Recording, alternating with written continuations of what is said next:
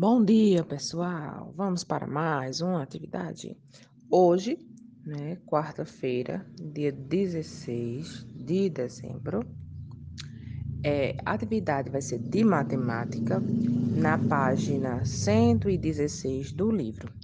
Nela vai trabalhar a relação entre multiplicação e divisão. Como vocês sabem, uma é o contrário da outra. Então, é, ah, o contrário da multiplicação é a divisão, o contrário da divisão é a multiplicação. Uma, para você entender uma, você precisa compreender a outra, não é isso? Na primeira questão, diz assim: observe os vasos com flores e depois responda as questões. Temos aí cinco jarros, não é isso? E em cada jarro tem seis flores. Aí vamos para a primeira pergunta: quantas flores há no total? Nessa situação, que multiplicação tem como resultado o número total de flores? A multiplicação é, eu vou multiplicar quantos vasos tem, no caso são cinco, vezes o número de flores, que são seis. Então, vai ser 5 vezes 6, que vai dar quanto? Aí vocês respondem. 5 vezes 6 igual a... Letra B. Podemos dizer que as 30 flores estão divididas igualmente em cinco, entre cinco vasos. Nessa situação, que divisão tem como resultado o número de flores de cada vaso? Aí vai ser o contrário. Eu tenho um total de flores e vou dividir em cinco vasos. Quantas, vasos, quantas flores ficou em cada vaso? Vai ser 30 dividido para 5 que vai dar quanto? Quantas flores tem em cada vaso? Letra C. Podemos dizer também que as flores, as 30 flores, estão distribuídas em vasos com seis flores cada um. Nessa situação, que divisão tem como resultado o número de vasos? Então, eu tenho 30 flores e quero botar 6 flores em cada vaso. Quantos vasos eu vou usar? Quantos vasos eu usei? Então, vai ser 30 dividido por 6, que é igual a quanto? Então, quando vocês terminarem de resolver, vocês vão ver que os números eles vão mudando de posição, mudando de operação, mas eles estão interligados. Por exemplo, 5 vezes 3 é 30. 30 dividido por 6 é 5. 30 dividido por 5 é 6. Então, eles estão interligados não é isso? Pela relação em, em, que, em que há entre multiplicação e divisão. Aí no pontinho azul diz: observe que os números 5, 6 e 30, eles podem ser relacionados por meio de duas multiplicações e de duas divisões. 5 vezes 6 é igual a 30. 6 vezes 5 é igual a 30. 30 dividido por 6 é 5. 30 dividido por 5 é 6. Então, é, não tem a inatividade, não foi falado em 6 vezes 5, mas a gente sabe que 5 vezes 6 é 30 e 6 vezes 5 também é 30. Então, só muda a posição, não, não, não tem diferença, mas já na divisão tem. Se eu botar 30 dividido por 6, vai dar 5, e se eu botar 30 dividido por 5, já vai dar 6, que é o, é o outro número, não é isso? Agora, na segunda questão, pede que vocês observem justamente isso. Escreva duas multiplicações e duas divisões, usando os três números de cada caso, e não pode repetir. Então, vocês vão fazer basicamente o que tem aí em cima, nesses, nesses círculozinhos azuis, só que com esses outros números. Na letra A é o número 2, 5 e 10. Eu vou só responder esse da letra A, para ficar mais fácil.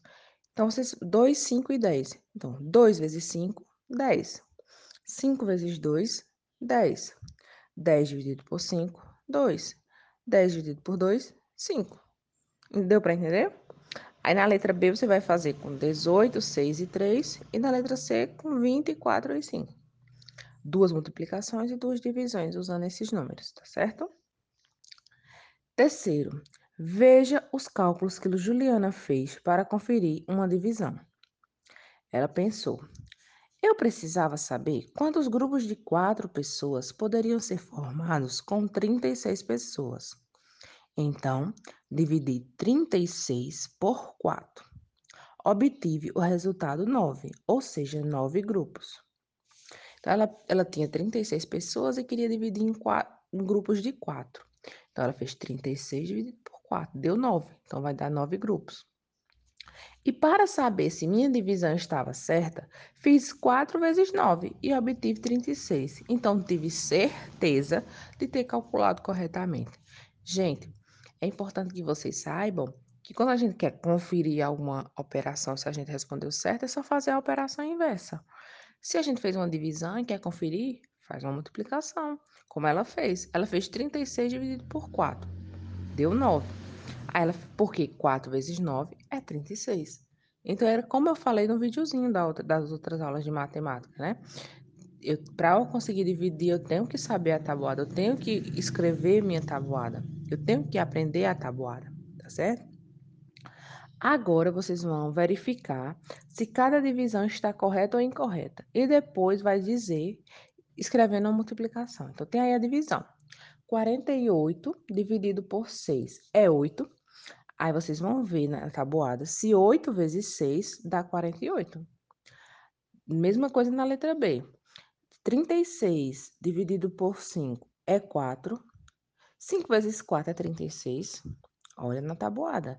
Se for, você bota certa. Se não for, você bota errada. E vai dizer por quê, né?